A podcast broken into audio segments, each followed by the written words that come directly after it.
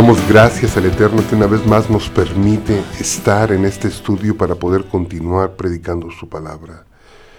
Quiero reconocer que es un privilegio predicar la palabra del Eterno.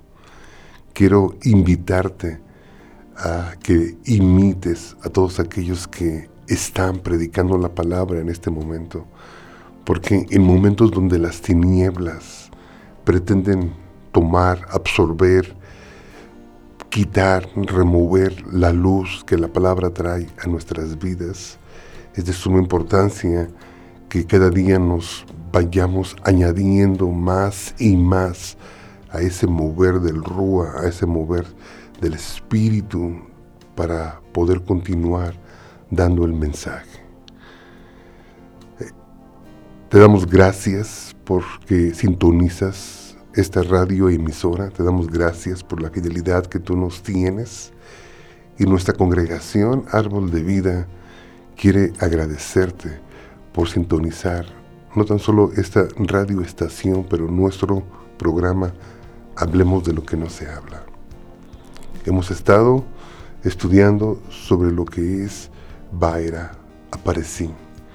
Estamos en el tercer día y llegamos al capítulo 7 del libro de Éxodo, donde nos vamos a encontrar inicialmente con un problema teológico que quizás haya ya confundido a bastante gente. Pero nosotros los que poseemos las raíces hebreas, nosotros los que nos movemos hacia los originales, nosotros los que no permitimos que cualquier traducción venga a fundamentar nuestra doctrina, nuestra enseñanza. Somos los que tenemos la luz y la queremos compartir contigo en este momento. Déjame dar lectura en Éxodo capítulo 7, versículo 1 de la versión Reina Valera 1960. Y dice así la palabra. Dice, Jehová dijo a Moisés, mira, yo te he constituido Dios para Faraón, y tu hermano Aarón será tu profeta. Ahí hay un problema bastante serio, porque el mismo Jehová le está diciendo a Moisés que lo había constituido Dios y que Aarón iba a ser su profeta. El problema es que no es la única ocasión que aparece. En este libro se da dos veces. Y precisamente cuando en este libro estaba a punto de suceder una guerra espiritual contra Egipto, más o menos con la intensidad con la que estamos viviendo nuestros días. Dice Éxodo 4:16, dice, y él hablará por ti a tu pueblo. Él te será a ti en lugar de boca, y tú serás para él en lugar de Dios. Éxodo 4:16 le está mostrando lo mismo el Creador a Moisés, donde le dice, y tú serás para él en lugar de Dios. Ya se refería a dos personas, se refería que le estaba dando ese puesto a Moisés sobre Faraón, que iba a ser Dios sobre Faraón, pero también iba a ser como Dios sobre su hermano. Pero ¿qué es lo que está aquí diciendo la palabra? De suma importancia que nosotros nos regresemos a los originales, es de suma importancia que nosotros reconozcamos que es una de las razones por lo cual nosotros los mesiánicos buscamos las raíces hebreas. Pero déjame decirte que quiero tomar esta oportunidad para decirte que nuestra congregación tiene clases de hebreo, para que tú te puedas profundizar en la verdadera interpretación que las escrituras quieren intencionalmente explicar al pueblo. Cuando nosotros llegamos a este punto teológico en Éxodo capítulo 7 y Éxodo capítulo 4, donde se menciona que Moisés tomará la posición de Elohim, es de suma importancia que lo comprendamos de esta forma. Primeramente, la pregunta que yo deseo hacer, ¿puede un hombre ser Elohim, un Dios? Desde luego que no. Eso siempre ha sido el propósito del enemigo desde el libro de Génesis, el mentir, el engañar al hombre. Porque hemos de recordar que a Eva se le dijo, no morirás. ¿Sabe Dios que cuando tú comas de ese fruto que Él ha constituido prohibido, serás como Él, serás como Dios? Siempre ha sido la mentira preferida de nuestro enemigo, Hasatán. Entonces en este momento vamos a dar la interpretación correcta y es tan sencillo. Entonces contestamos la pregunta y decimos, ningún hombre puede ser Dios. Entonces Dios no estaba diciéndole a Moisés que se iba en ese momento a convertir en Dios. Más bien, el Eterno dio a Moisés un cargo extraordinariamente grande. Quizás uno de los más grandes que cualquier hombre en la Biblia cargó sobre sus hombros. Y el texto hebreo dice literalmente que el Eterno constituyó a Moshe un Elohim para el faraón. Esta es la segunda ocasión, como ya lo vimos una vez más, también está en Éxodo 4:16. Pero esto nos enseña en primer lugar que la palabra hebrea Elohim no es un nombre personal solamente, sino lo podemos aplicar de otra forma. Lo podemos aplicar de la forma en la que cuando se usa esta palabra, el Eterno específicamente está delegando un cargo o una función. El título Elohim tiene que ver con suma autoridad y poder delegada a una persona. Es uno de los títulos que el Tanakh, el Antiguo Testamento, emplea sobre los jueces. O sea, que cuando ya nos metemos más en otros libros, vamos exactamente a entender qué es lo que el Eterno estaba tratándole de decir a Moisés. Porque no tan solo Elohim se traduce como dioses, pero también se usa en más que una ocasión mm, nombrando específicamente a los jueces. Vamos a leer este versículo en Éxodo 22.9, donde se emplea el mismo término Elohim. Dice, en toda clase de fraude, sobre buey, sobre asno, sobre oveja, sobre vestido, sobre toda cosa perdida, cuando alguno dijere, esto es mío, la causa de ambos vendrá delante de los jueces, y el que los jueces condenaren, pagará el doble a su prójimo. Ahí está. En Éxodo 22.9 volvemos a encontrar el mismo término, pero ahora la traducción Reina Valera lo traduce como jueces. Entonces lo que le estaba diciendo el Eterno a Moisés es, te he constituido como juez sobre Faraón. Amén. Ahí sí podemos aplicarlo correctamente sin perdernos. Ahí sí podemos aplicarlo correctamente sin caer en el engaño de Hasatán. Entonces te he constituido como juez sobre Faraón. Y también llegamos a Salmo 82, donde vuelve la palabra aplicar el mismo término. Y dice así, Salmo 82, dice, Dios está en la reunión de los dioses. ¡Wow! Dios está en la reunión de los dioses, el medio de los dioses juzga. Mm. Entonces aquí se contradecería, especialmente para nosotros los mesiánicos, donde declaramos todos los días que el Señor Dios es uno, el Creador, el Eterno es uno. Y aquí la palabra está diciendo que Dios está en la reunión de los dioses. Lo que está simplemente diciendo Salmo 82, que Dios está en medio de los que juzgan. Dios está en medio de los jueces.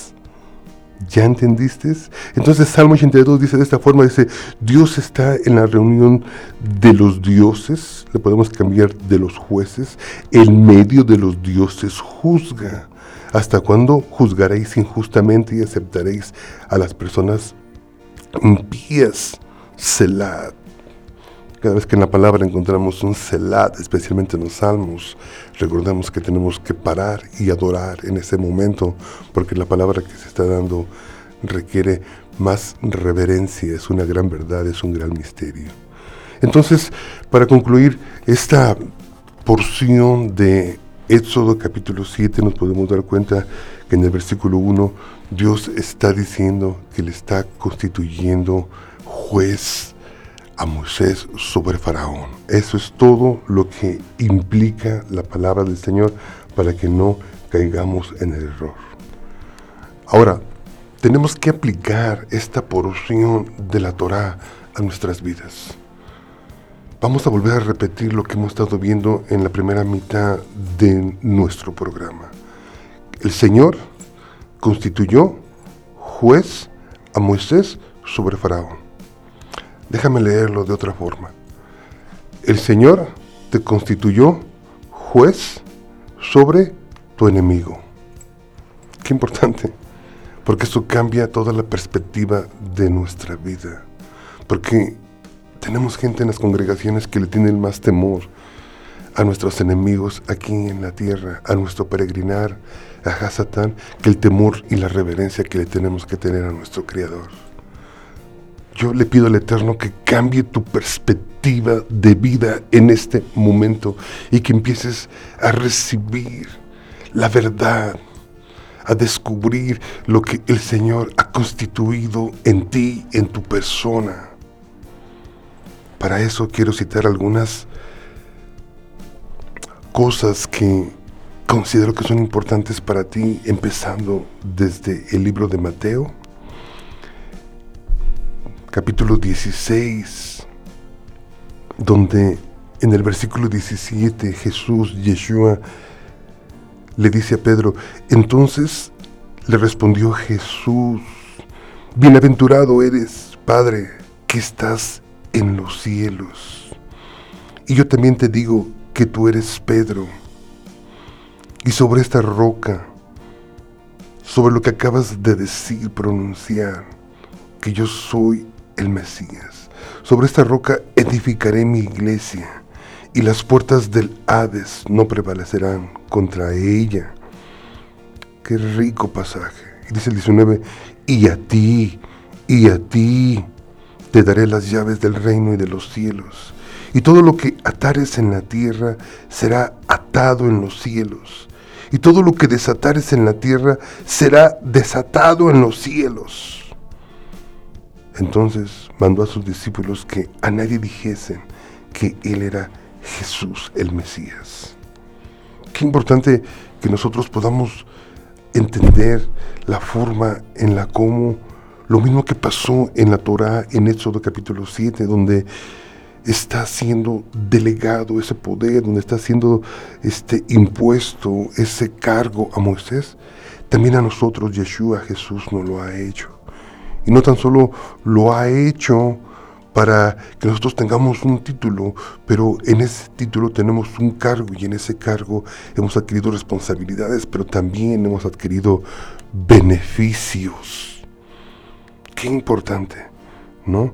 Porque cuando llegamos a Marcos, en Marcos también habla de la gran comisión y algo que nosotros tenemos que recordar siempre es que nosotros, la iglesia, somos comisionados.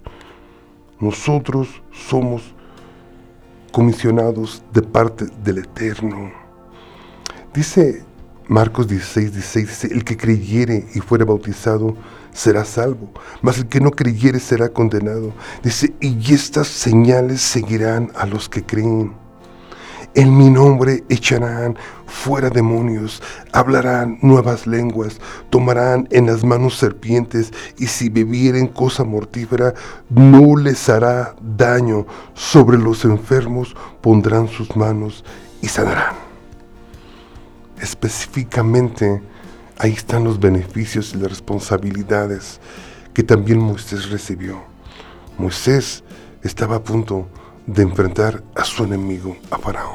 Moisés tenía que tener en mente lo que el Eterno había delegado para él y tenía que el Eterno mencionarlo de esa forma para que él entendiera que de ahí en adelante él iba a ser como un juez para Faraón, porque él lo iba a juzgar. Qué importante que nosotros entendamos que esa misma porción la aplicamos a nuestras vidas. Y de la misma forma que Moisés, nosotros hemos sido constituidos jueces sobre toda la obra que el enemigo quiere venir a hacer sobre nuestros hermanos. Hermano, yo a ti te, te llamo. Yo a ti te, te recuerdo. He estado visitando constantemente la Ciudad de México y me doy cuenta la multitud de gente que hay en nuestro país, en México, para los que nacimos en este lugar. Y se me vienen solamente unas palabras a la mente. La mies es mucha y los obreros son pocos. Y desafortunadamente mucha gente no aceptan esta comisión o esta responsabilidad porque no se sienten preparados. Porque piensan que esta comisión solamente es para cierto grupo de personas. Te equivocas, hermano. Esta comisión es para todos porque debes de recordar inicialmente que nuestro Creador, el Eterno, no hace acepción de personas. Y tú vas a decir, hermano, es que yo no puedo, yo no sé. Hermano, todos estamos aprendiendo día con día. Todos estamos cometiendo errores todos los días. Y de esos mismos errores empezamos a madurar, pero no quiere decir que nos detengamos de hacer la obra. La obra tiene que continuar, hermano. Tú también, así como Moisés en Éxodo capítulo 7, también has sido constituido. También se ha delegado sobre de ti. También se ha puesto la gran comisión sobre tu vida. También se ha delegado el poder del Espíritu de Dios sobre tu vida en Hechos capítulo 2. Hemos de recordar entonces que nosotros también, así como Moisés, tenemos que salir y ser jueces sobre este mundo. No tenemos que tenerle pánico a este mundo. Aún Jesús, Yeshua, nos dijo, no temáis a este mundo porque yo lo he vencido. Para continuar con nuestra porción, en esta segunda parte de nuestro programa, quiero enfocarme en otro versículo que es de suma importancia. Regreso a Éxodo capítulo 7, versículo 8, donde la palabra lee de esta forma. Habló Jehová a Moisés y a Aarón, diciendo, si Faraón os respondiere diciendo, mostrad milagro, dirás a Aarón, toma tu vara y échala delante de Faraón para que se haga culebra. Qué importante es lo que la Torah nos está instruyendo en este día. Nos está diciendo, tu enemigo Hasatán te va a retar. Vuelvo a repetir, Hasatán, tu enemigo número uno, el autor y consumador de la muerte sobre el mundo en el que vivimos, te va a retar. Y te está retando cada día. Y te está diciendo, muéstrame milagro. Hermano, ¿cuál es mi consejo? Aún yo me aconsejo todos los días. Cada día escucho esa primera entrevista que tuvo Moisés con el Creador donde le dijo, ¿qué tienes en tu mano? Y Moisés le dijo, una vara. Y de esta misma vara también Aarón poseía otra, la vara de Aarón. Y después, cuando el enemigo viene, simplemente tenemos que usar lo que tenemos en nuestra mano, porque eso fue la instrucción que le dio el Eterno a Moisés y Aarón. Cuando Faraón te pregunte, haced milagro para que yo te crea, dice tú agarrarás la mano que tienes en tu mano y la soltarás y se convertirá en culebra. No era la vara, no era Moisés, no era Aarón, es el poder del Eterno, el poder del Ruach HaKodesh, el poder del Espíritu de Dios, quien hace todavía las cosas hasta nuestros días. Cerramos nuestra porción de este día. Cerremos nuestro programa siendo intencionales. Hermano, nuestra fe está siendo probada. Y en esta porción, en este programa, queremos recordarte que tú has sido constituido juez, así como también Moisés fue constituido juez sobre su enemigo, sobre Faraón. Tú también, el Señor te ha puesto para juzgar. ¿Has juzgado hasta ahorita a los demonios que el Señor nos ha mandado a echar? qué importante es. Eso es el juicio, juzgar a un demonio, echar fuera a un demonio. Eso es juzgar, eso es imponer, eso es declarar. Eso es tomar autoridad, eso es tomar la gran comisión en nuestras manos. Ahora nos podemos dar cuenta que en esta prueba que el enemigo nos hace todos los días y nos dice, hacer milagro para que yo te respete. Bueno, solamente recuerda que la promesa de Mesías, la promesa de Yeshua, fue que recibiríamos poder. Y cuando viniera sobre nosotros ese poder, hermano, estaríamos completamente capacitados, no tan solo para resistir al enemigo, al diablo, como dice el libro de Santiago, pero también para ayudar a otros a resistir y para ayudar a otros a ser libres y para de una manera bíblica echar a funcionar esos dones y esas declaraciones que la palabra hace sobre nosotros, esas delegaciones que el Eterno y Yeshua hace sobre nosotros. Recuerda, hermano, que estás escuchando tu programa Hablemos de lo que no se habla. Nuestro único propósito es despertar a la comunidad, despertar al pueblo del Señor. Porque para que tú entiendas que Dios te ha llamado a ser libre, no tienes que estar debajo del yugo del enemigo, Toma tu posición, levántate, hermano. Nuestro teléfono es el 214-212-7676 y estamos aquí también nosotros para poder ayudarte, para poder entender en qué consiste esa delegación, en qué consiste ese poder, en poder desarrollar tu verdadera capacidad. Porque sabes una cosa, hermano, quizás tú puedes decir, bueno, este, lo hago después, lo hago mañana, lo hago pasado, luego el siguiente mes, o yo lo busco por mí mismo. Solamente recuerda, hermano, que cada día tu enemigo te está pidiendo, muestra milagro para poder respetarte. Muéstrame tu poder para poder respetarte. Y tú tienes que tener una respuesta. Bueno, es un privilegio. Mi teléfono es el 214-212-7676. Mi nombre es Roberto Espinosa. Es un privilegio llegar a donde quiera que usted se encuentre en este momento. Y recuerde que nuestra congregación Árbol de Vida les espera en la ciudad de Pleno, Texas. El que el Eterno les bendiga en este día y que los haga reaccionar. Amén.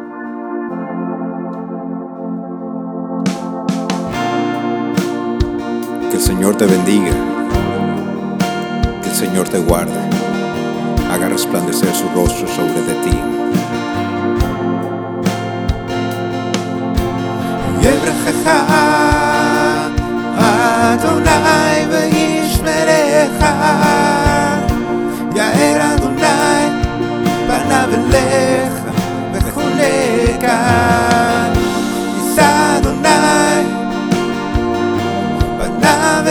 海